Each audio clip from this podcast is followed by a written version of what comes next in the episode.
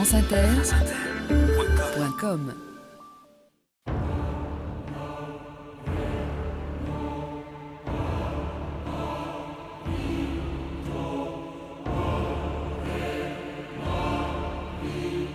La mode passe, mais le style demeure. Yves Saint Laurent. «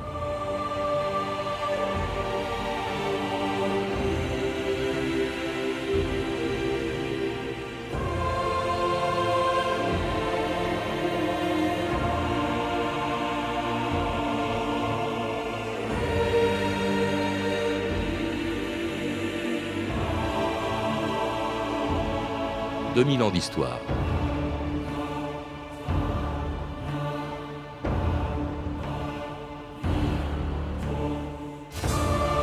La mode étant l'imitation de celui qui veut se distinguer par celui qui ne veut pas être distingué, il en résulte qu'elle change automatiquement. Mais le marchand règle cette pendule, disait Paul Valéry. Depuis deux siècles donc, les marchands lancent des modes et fabriquent des vêtements dont la vocation est d'être démodés aussi vite qu'ils ont été vendus. C'est ce qui faisait dire à Yves Saint-Laurent qu'il n'aimait pas la mode parce qu'elle est éphémère et qui considérait chacune de ses créations comme une œuvre d'art destinée à durer.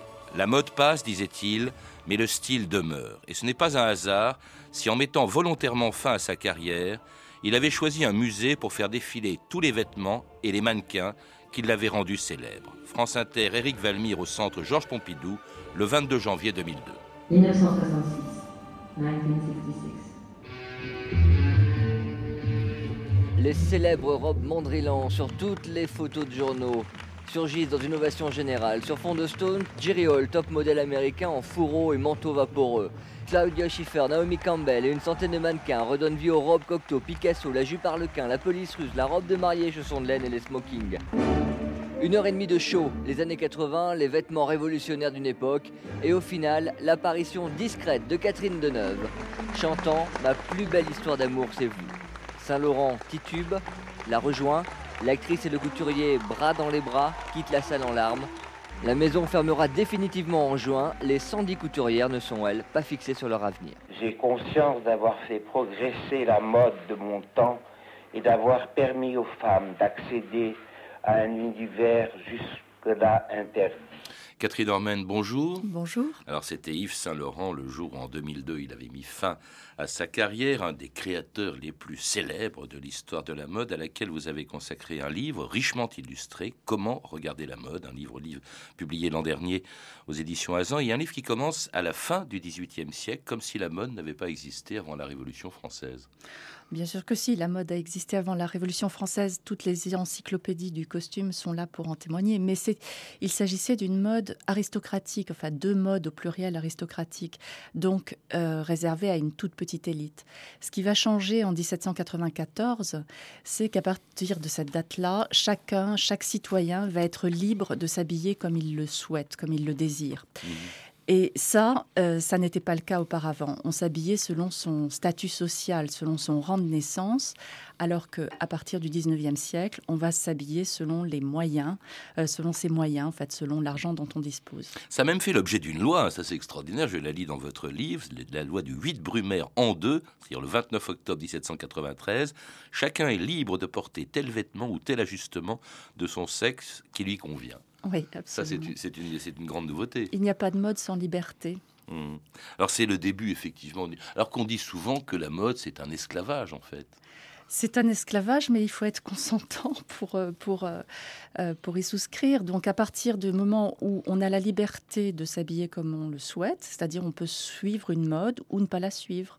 Mhm. Et c'est ce qui se produit à partir du début du 19e siècle. En tout cas, la mode ne se fait plus à la cour, hein, où se déplaçaient jadis les couturiers pour recevoir des ordres de leurs clients, mais chez les tailleurs euh, ou les couturiers qui font la mode du 19e siècle. Oh, Georges, Georges, Monsieur Brumel, Lord Byron. C'est une invention fantastique, Georges. Ces pantalons, c'est la tenue idéale pour ces grandes pièces sans feu. Mon tailleur ne va plus se tenir de joie que vous approuviez, Altesse. Il était rempli d'appréhension. Il appelle cela des pantalons aux tuyaux de poil. Une ère nouvelle est en train de naître. Une ère où la puissance des fonderies s'imposera.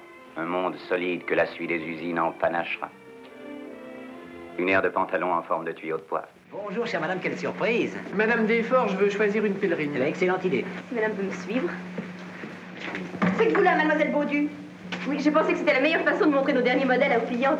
Comment des mannequins Comme dans un atelier Oh, vous êtes devenue folle Non, je trouve au contraire l'idée excellente. Je prépare la saison d'été. Oui, je vis toujours en avance de six mois sur la clientèle. Et j'ai décidé que les femmes montreraient leur mollet à la plage cet été. Oh, mais c'est d'une indécence. Mais jamais une femme convenable n'osera mettre ça. C'est bien ce que nous verrons.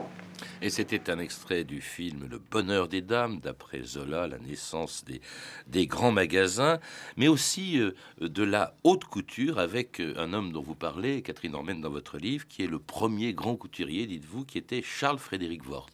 Oui, c'était un Anglais et il s'est installé à Paris sous le Second Empire, période pendant laquelle euh, il y avait énormément de bals, euh, beaucoup de mondanité et les gens étaient obligés de s'habiller. Tous les étrangers qui venaient à Paris, mais aussi la bourgeoisie, la haute bourgeoisie, la grande bourgeoisie, euh, qui animait ces salons et qui animait ces, bals du Second Empire. Donc, tous ces gens-là avaient besoin de paraître.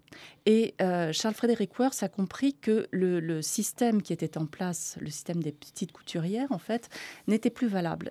Il y avait un besoin beaucoup plus important euh, en masse, si vous voulez, en, nombre.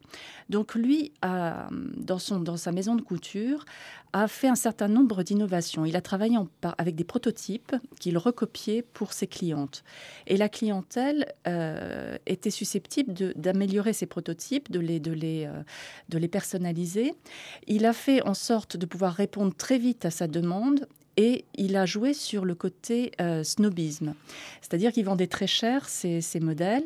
Il, est devenu en fait un, artiste en robe et non plus un fournisseur. Donc il a eu un succès, un succès fou. Il a été, il a été euh, euh, suivi par la presse. Euh, la, la princesse de Metternich était d'ailleurs son, son, son égérie, en fait. Elle, elle, elle assurait la promotion de ses modèles à la cour. Et, Worth répondait euh, à cette demande. Et il a fait tout un nombre d'innovations comme les sosies euh, sur lesquelles il présentait ses mannequins, qui- ses, ses modèles qui étaient des mannequins, en fait, des mannequins c'est vivants. nouveau, hein, on- oui, ça c'est une, c'est nouveauté. ouais.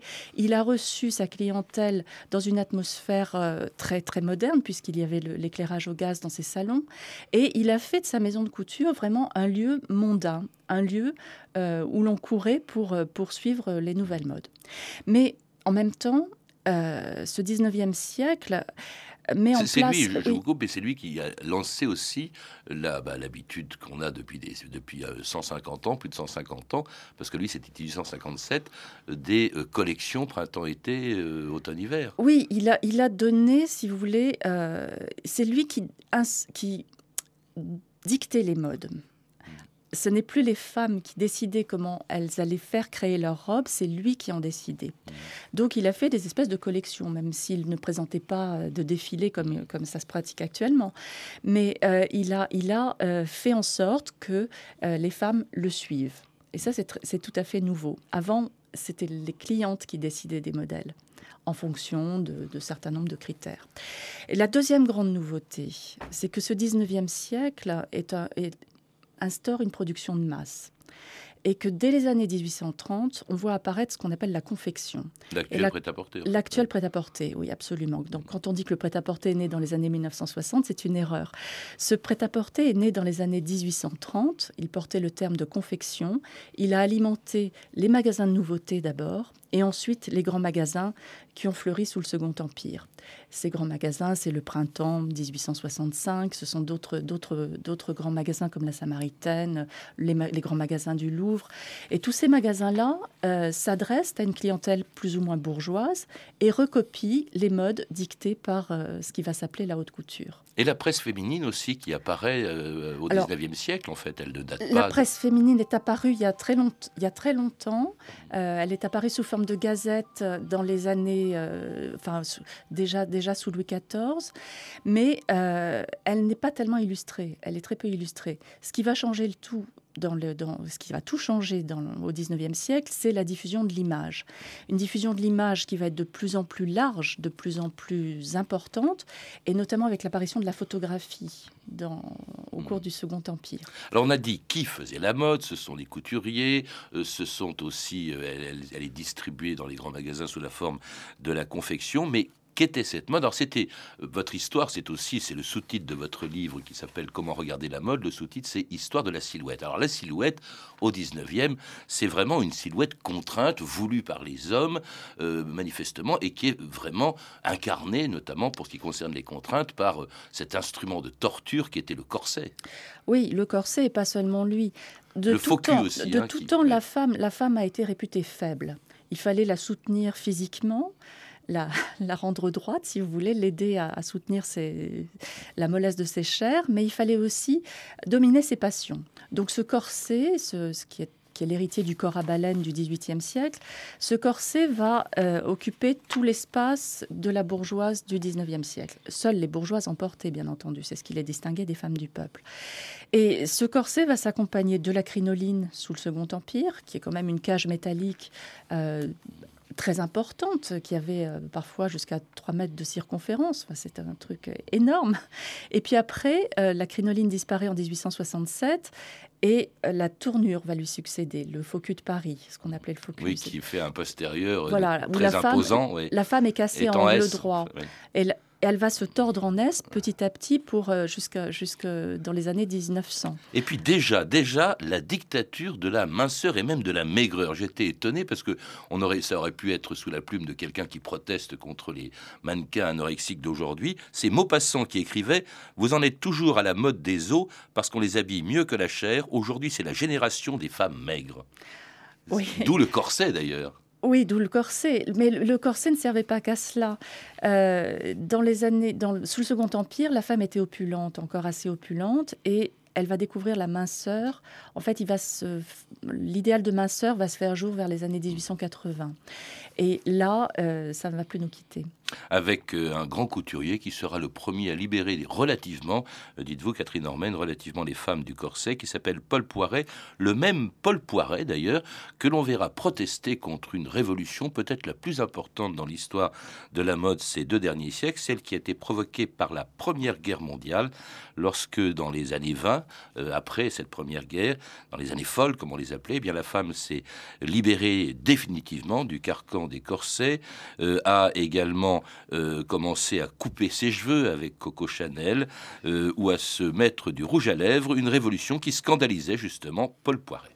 Voulez-vous un conseil N'achetez que ce qui est beau et précieux. Rappelez-vous que la France est le pays du luxe et du bon goût. Repoussez tous les accessoires douteux, les vulgarités, les bijoux de verroterie et les tissus de pacotille que l'on vend sous prétexte de mode. Les journaux de mode fallacieux vous ont mal conseillé. Vous avez dépilé vos sourcils pour les reconstituer d'une façon arbitraire à côté de leur vraie place. Vous avez porté des socs en bois. Vous avez teint vos cheveux dans des nuances invraisemblables.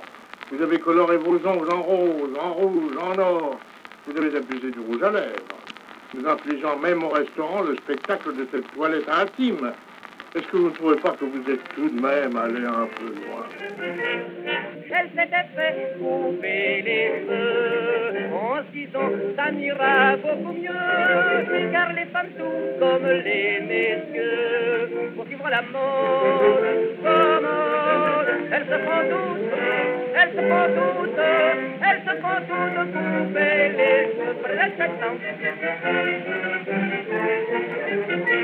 Et c'est Dréan, en 1925, qu'elle s'était fait couper les cheveux. Alors, de toutes les révolutions qu'on peut voir dans votre livre, Catherine Ormen, euh, qui est illustré, je le dis, avec tous les exemplaires de, de la mode selon les, les époques, la plus spectaculaire, on le voit bien, c'est celle provoquée par la Première Guerre mondiale. Les femmes se font non seulement couper les cheveux, mais elles ont des robes euh, beaucoup plus relâchées, elles se libèrent le corps, littéralement. La mode libère le corps des, des femmes. La femme de 1920 ne ressemble en rien à celle euh, que euh, dessinait Poiret en 1910. Point par point, c'est l'opposé de ce, de ce qui était au début du siècle.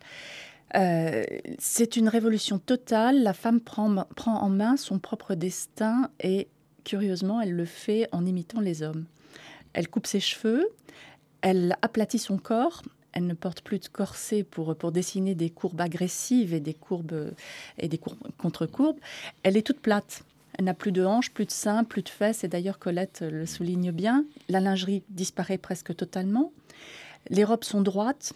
Le soutien-gorge apparaît. Le soutien-gorge, le soutien-gorge est apparu avant, mais euh, il va se diffuser, se répandre, et surtout la simplicité de la mode cette simplicité absolue, puisque les, robes sont toutes droites, taillées en deux panneaux de droit fil assemblés juste aux épaules, cette simplicité de la mode va faire qu'elle va pouvoir être recopiée partout dans le monde, par toutes les générations, Mm. et euh, par toutes les femmes. Et plus courte, c'est la première fois que les femmes montrent leurs jambes. C'est une révolution. Ça, on n'a jamais vu ça dans l'histoire de la mode depuis l'Antiquité. Justement, c'est une compensation. Elles cachent tous les attributs féminins, mais elles en montrent d'autres. Mm. Elles montrent leurs jambes. Et elles se maquillent. Alors ça dit, c'est une révolution éphémère, parce que dans les années 30, alors là, retour de bâton, hein, on en vient à une conception beaucoup plus traditionnelle de la mode, du bon goût, comme disait Poiret.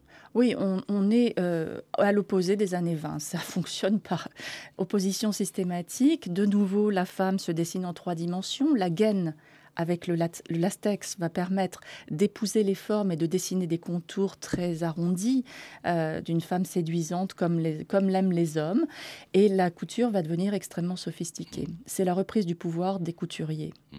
Et alors arrive, après les années 30, arrive bien sûr la guerre, l'occupation. Alors là, la mode fait ce qu'elle peut. Hein. c'est le système D à cause des restrictions.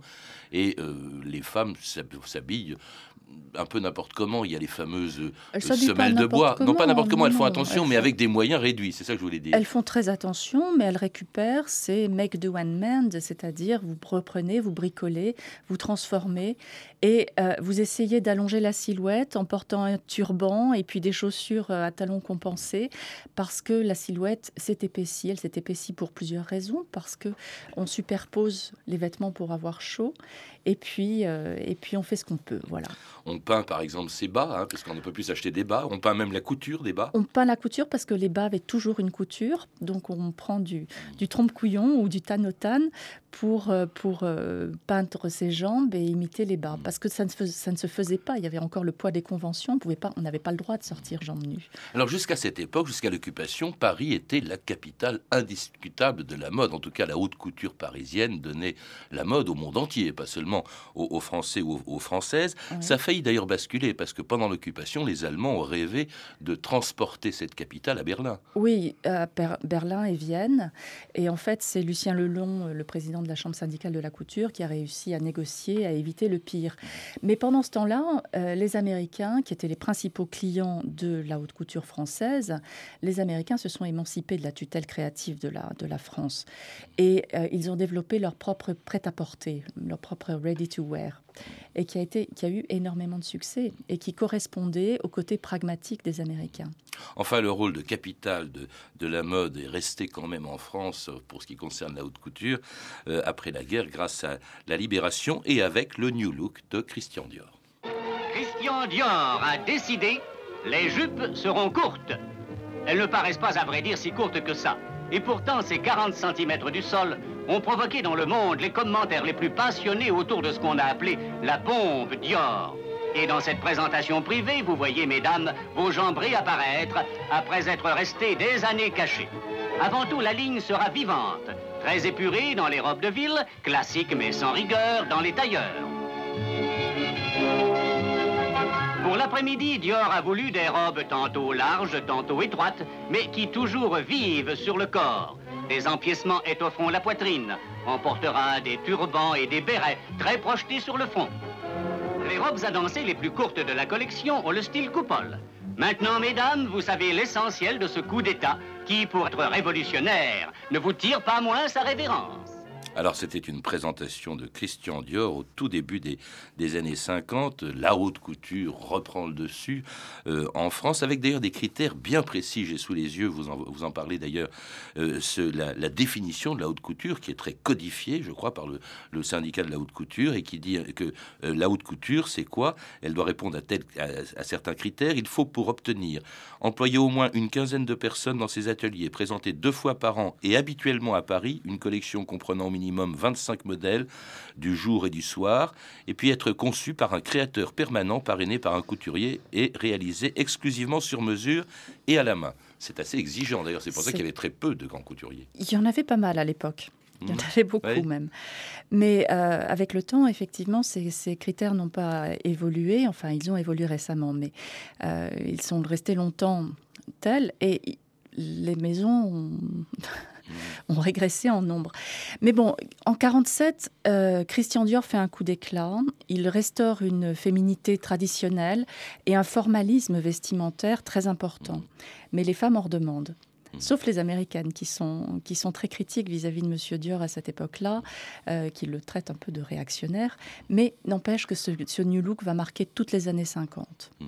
New Look, il y a aussi évidemment Chanel qui avait interrompu sa production pendant la guerre et qui, Qui- revient avec son fameux 54, tailleur. hein. oui. Alors tout ça, c'est quand même la haute couture, une haute couture qui est euh, tout de même pas accessible à, à tout le monde, qui coûte cher, au moment où se développe précisément pour cette raison, copié sur les Américains cette fois-ci, le prêt-à-porter. Le prêt-à-porter. Le plan Marshall a fait beaucoup parce que Albert Lempereur, qui était président de la fédération, euh, qui va s'appeler du prêt-à-porter, mais pas encore, pas encore à cette époque-là, c'était la fédération du vêtement.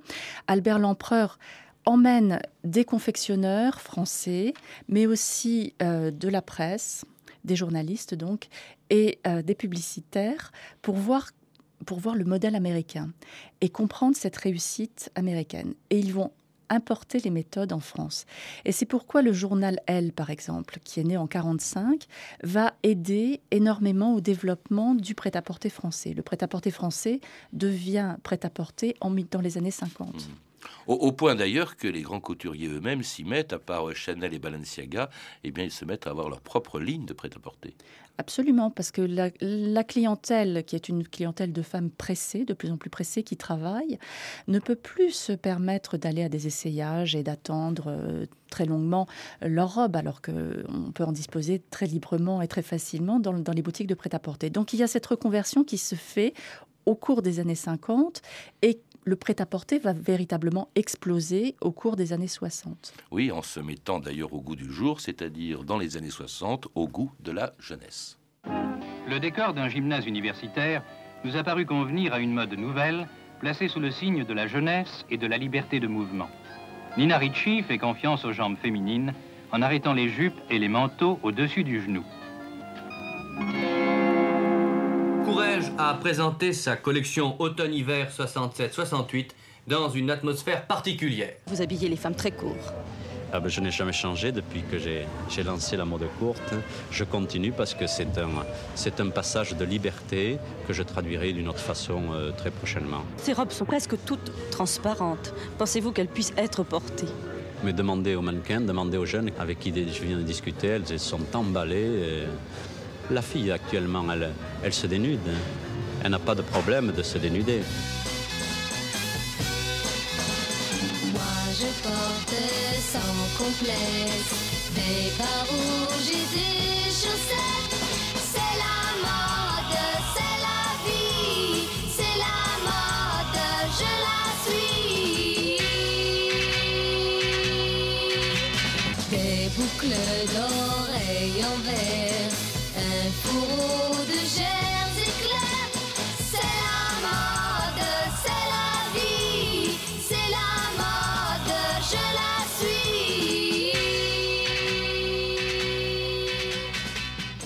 C'est la mode, Anne-Philippe, en 1966. Et puis la mode, évidemment, c'était la mini-jupe de Courrèges, notamment. Ah bah c'était la mini-jupe de Mary Quant, de Quant, Courrèges. oui, un an plus tôt, hein, Mary Quant, c'était Oh, en enfin 65. oui, là il y a un mais- gros débat, mais enfin Ouais. la mini-jupe était dans l'air du temps de toute façon. Et toutes les femmes vont la por- vont, vont l'adopter, les filles d'abord, les mères ensuite. Il y a une course-poursuite comme ça qui va s'établir pendant toutes les années 60. Course-poursuite où finalement, qui est-ce qui va triompher bah, C'est le pantalon qui va triompher. Oui, En la- pour la 65, première fois, Il se vend plus de pantalons que, pour les que de femmes robes. que, que de Que de robes. ouais. Et c'est surtout la jeunesse. C'est la première fois d'ailleurs, parce qu'il y avait une mode pour enfants, mais c'est la première fois qu'au fond, c'est un peu la jeunesse qui dicte sa volonté. Alors la première manifestation de mode jeune, c'est les azous pendant la guerre. Hmm. Après, dans les années 50, les jeunes ont beaucoup souffert parce qu'ils n'avaient pas de vêtements qui correspondaient à leurs envies. Alors ils se sont tournés vers les États-Unis où là la mode était plus libre. Ils ont adopté le pantalon, le, je- le jeans, le, le blouson et puis des chemises, euh, des chemises, les t-shirts aussi, euh, les chemises de bûcheron. Mais il n'y avait pas de mode typiquement jeune. Et cette mode typiquement jeune va arriver sous les effets du baby-boom dans les années 60. Alors la haute couture est un petit peu dépassée, semble être dépassée. Vous, vous évoquez quand même une révolution en 71, la création de la notion de créateur de mode, dont le, euh, les, les- comment dirais-je, le représentant le plus connu, c'est finalement Saint Laurent, qui considérait réduire la mode, ça m'intéresse pas. Ce qui compte, c'est ce que je fais, c'est un art. Oui, alors ce qui se produit, c'est que toute cette mode des années 60 est faite par des stylistes qui sont anonymes, qui travaillent pour des industries, pour des industriels. Et donc ces stylistes vont s'émanciper et vont acquérir, si vous voulez, le, statut de, couturier, mais pour l'industrie. Et on va les appeler, ils vont s'appeler créateurs de mode. C'est-à-dire qu'ils vont travailler avec beaucoup de créations sous leur nom, mais pour l'industrie et avec des moyens industriels. Et en faisant des défilés euh, où on voit des robes que personne ne porte. à De part- plus en plus spectaculaires. Euh, et, et tout ça, ça va venir au cours des années 80. Les, les- les créations vont être de plus en plus spectaculaires, les défilés de plus en plus populaires, et la mode va véritablement exploser dans les années 80. Oui, mais enfin une mode qui n'est pas nécessairement dictée par les, qui n'est plus tellement dictée par les couturiers. Écoutez ce qu'en pensaient euh, les personnes interviewées dans ce micro-trottoir enregistré en 1995 pour le téléphone sonne d'Alain Bédouet. Même si c'est pas la mode, faut que ça me plaise à moi. Et je fais les magasins, le premier cho- la première chose que je vois qui me plaît, j'achète. Moi spécialement, j'aime pas suivre la mode. J'aime pas avoir les mêmes choses que tout le monde. C'est cher aussi hein, les vêtements. hein. Ils ont pas donné. Si le vêtement ne me va pas, je vais pas suivre la mode bêtement. À l'heure actuelle, les femmes s'habillent n'importe comment, en pantalon, en caleçon, en robe longue, en robe courte. C'est très bien de s'être affranchi des oukases des grands couturiers. Je trouve qu'en ce moment, il n'y a pas trop de mode. Quoi. Tout le monde s'habille comme il veut. Il n'y a pas de style euh, comme dans les années euh, de nos parents où c'était euh, le pantalon pas de def et tout. Bon, cette année, il n'y a rien. Quoi. Pour moi, la mode, c'est être esclave. Être esclave d'une image. La mode pour moi, c'est d'être bien dans ses baskets, s'habiller comme on se sent. Je regarde la haute couture comme un spectacle, quelque chose qui fait rêver. Il est évident que sur les magazines, vous ne voyez que des femmes irréelles et qui ne sont pas pour euh, le commun des mortels dont je fais partie. Tout le monde a sa mode. Il n'y a plus de mode. Il n'y a plus de mode. Mais si, il y en a toujours. Ah bon Il y en a plein, justement. Spectacle Oui, irréel de la haute couture. Oui, mais en ce moment, on est en train de vivre une révolution, on le sait peut-être pas, mais euh, c'est une révolution de l'individualisme. Chacun peut déterminer sa propre mode, même si, en fait, on est dans, dans un contexte de mondialisation où l'image est homogène partout. Chacun, maintenant, par les moyens des réseaux de communication nouveaux, euh, chacun peut euh, s'identifier en tant qu'individu et définir sa propre mode. Mais justement, la mode étant précisément, au fond, euh, euh, suivre ce qui se fait, donc ce qui se porte, on ne peut pas dire qu'il y ait de la mode si chacun fait sa propre mode. Catherine Ormen. C'est une nouvelle conception. Euh, les industriels s'adaptent actuellement à des demandes qui sont de plus en plus individuelles. C'est notre atout majeur en France de pouvoir s'adapter justement à des demandes de plus en plus euh, personnelles et individuelles. Et chacun peut devenir un prescripteur de mode. Merci Catherine Ormen de nous avoir appelé cette longue histoire de la mode, en tout cas depuis les deux derniers siècles. Pour en savoir plus, je recommande la lecture de votre livre qui est magnifiquement illustré Comment regarder la mode, histoire de la silhouette, publié chez Azan, et un livre qui vient, je vous félicite, de recevoir le grand prix du livre de mode décerné par l'Université de Lyon. Je signale aussi que débute demain au Petit Palais jusqu'au 29 août 2010 la première rétrospective présentant l'œuvre d'Yves Saint-Laurent. Vous avez pu entendre des extraits des films suivants Le Beau Brumel de Curtis Bernard et Au Bonheur des Dames d'André Caillat, ainsi que des archives pâtées de 1953 et 1966, issues du journal de votre année, disponible en DVD aux éditions Montparnasse. Vous pouvez retrouver ces références par téléphone au 32 30, 34 centimes la minute ou sur le site franceinter.com. C'était 2000 ans d'histoire, la technique Ronan Mahé et Kamal Salifou, documentation et archivina Emmanuel Fournier, Clarisse Gardien, Hervé Evano, Caroline Chaussé et Franck Olivard, une émission de Patrice Gélinet réalisée par Anne Kobilac. Demain, dans 2000 ans d'histoire à l'occasion des élections régionales, une histoire des régions.